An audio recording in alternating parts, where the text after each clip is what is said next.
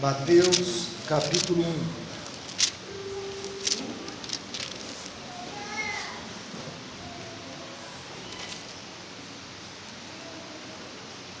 E nós leremos até o versículo 17.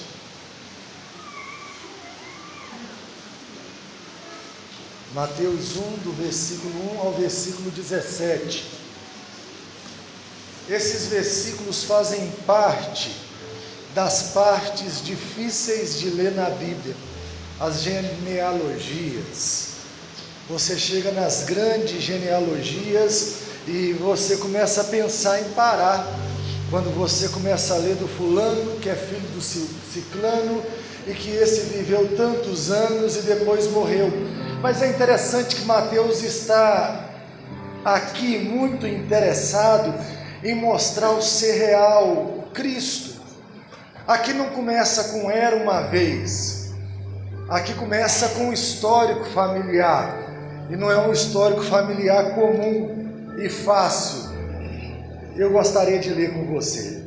Mateus capítulo 1. Livro da genealogia de Jesus Cristo, filho de Davi, filho de Abraão. Abraão gerou a Isaac, Isaac a Jacó, Jacó a Judá e a seus irmãos. Judá gerou de Tamar a Pérez e a Zera. Pérez gerou a Esron, Esron a Arão. Arão gerou a Aminadab, Aminadab a Nasson. Nasson a Salmão. Salmão gerou de Raabe a Boaz. Este de Ruth gerou a Obed, e Obed a Jessé. Jessé gerou ao rei Davi. O rei Davi a Salomão, da que fora mulher de Urias. Salomão gerou a Roboão. Roboão a Abias, Abias a Asa, Asa gerou a Josafá, Josafá a Jorão, Jorão a Uzias, Uzias gerou a Jotão, Jotão a Casa, a Casa a Ezequias, Ezequias gerou a Manassés, Manassés a Amon, Amon a Josias, Josias gerou a Jeconias e a seus irmãos no tempo do exílio na Babilônia.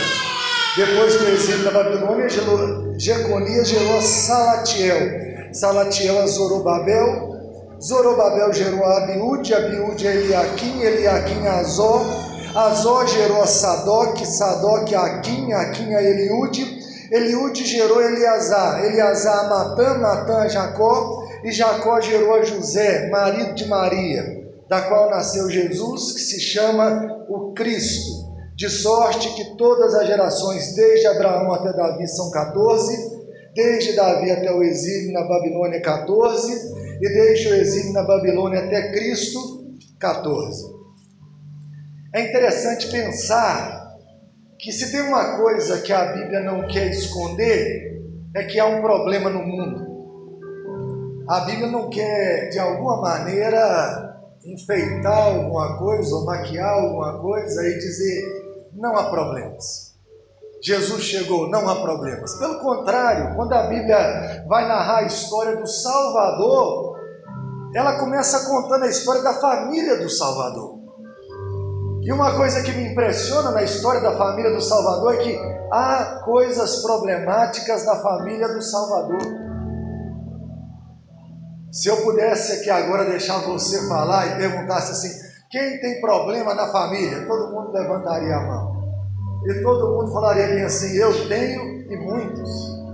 Quem tem história problemática, quem tem histórico de problema na família, você diria: Eu tenho histórico de problema na família. Todo mundo tem histórico de problema familiar. Todo mundo tem alguém na família, meu amigo, que envergonha a família. Se esse alguém não é você, não é todo mundo. Se você não conhece o cara problemático da família, talvez você fale: Eu seja o problemático. É fácil ter problema na família, é muito fácil. É interessante que essa narração de Mateus aqui, ela vai constar algumas pessoas que normalmente não constavam nessas relações.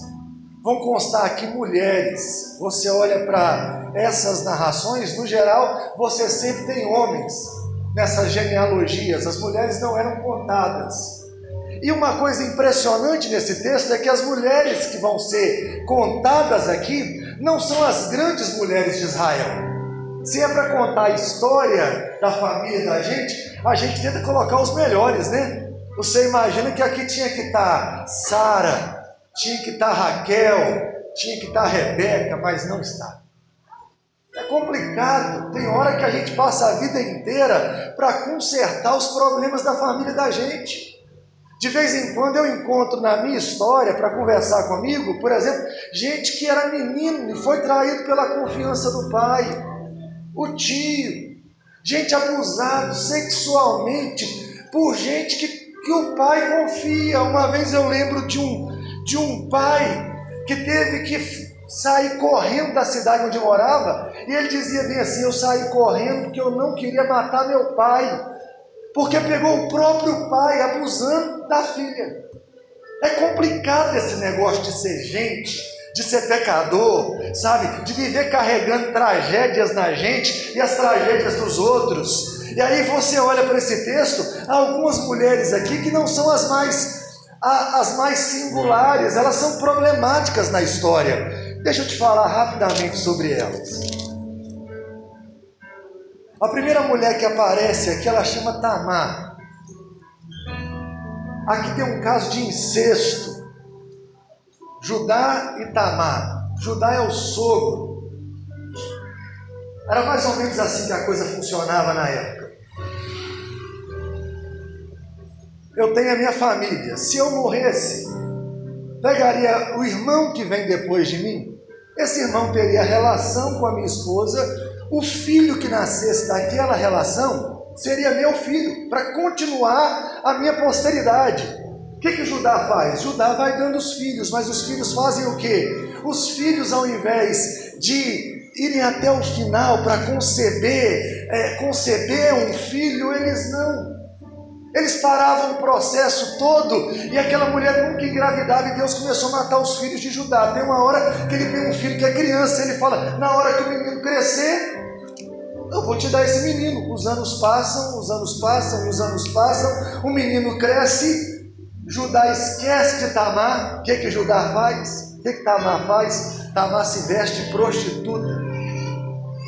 Judá vai na cidade encontra com Tamar tem um caso com Tamar, olha só essa história absurda.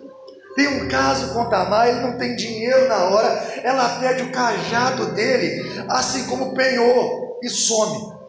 Um dia Judá descobre, Judá, está ouvindo esse nome? A gente canta aqui, ele é o leão da tribo de Judá. É desse homem que eu estou falando.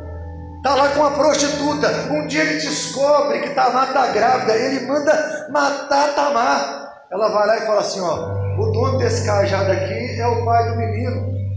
E imagina esse menino crescendo e falando: ah, Eu sou filho do meu avô. História complicada, fala sério. Está na história, faz parte da família de Jesus. Tem mais gente na história. Você continua a ler o texto, e o texto não fala que é só Tamar.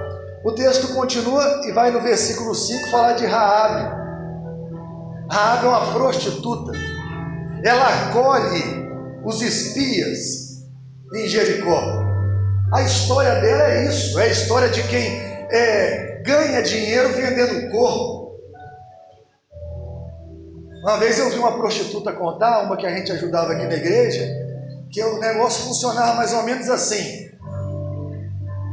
Ela tem que vender a bebida ali, a coisa mais interessante ali é vender a bebida para o cliente que foi ali na, naquele lugar, naquela casa de prostituição. E aí ela tem que beber muito e, e um valor muito pequeno. Para aquela mulher ter um valor alto na mão, é porque ela teve vários casos, vários casos. E quando você vai ver que a mulher está acabada, ela não acredita nela, ela não acredita em ninguém.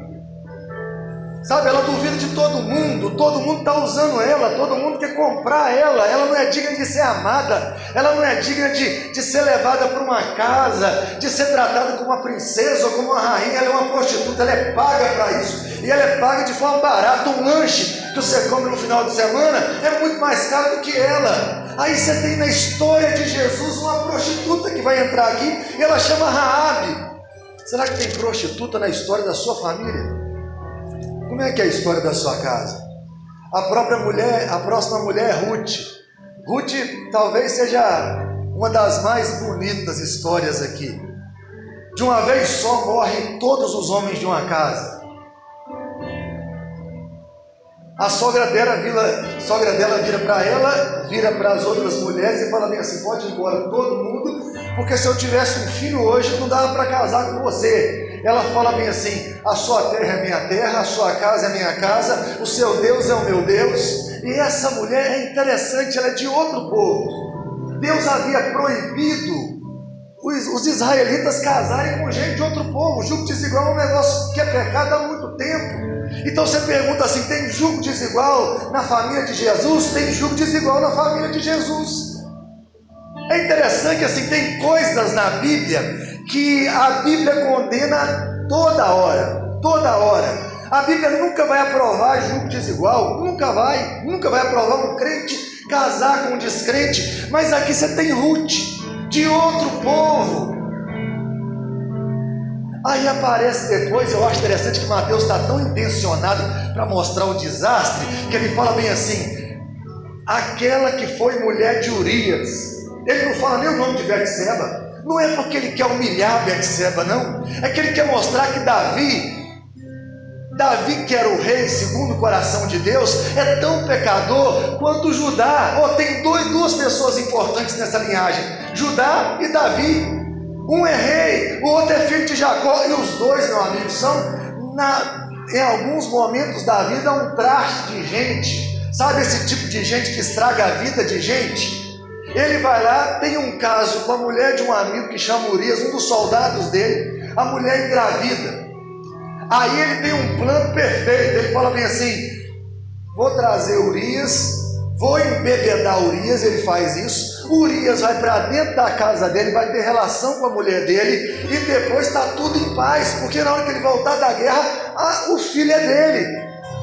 Urias é um homem fiel a Deus, é fiel a Israel. Sabe o que, que Urias faz? Deita na porta do, da, do palácio e fala: Eu não vou.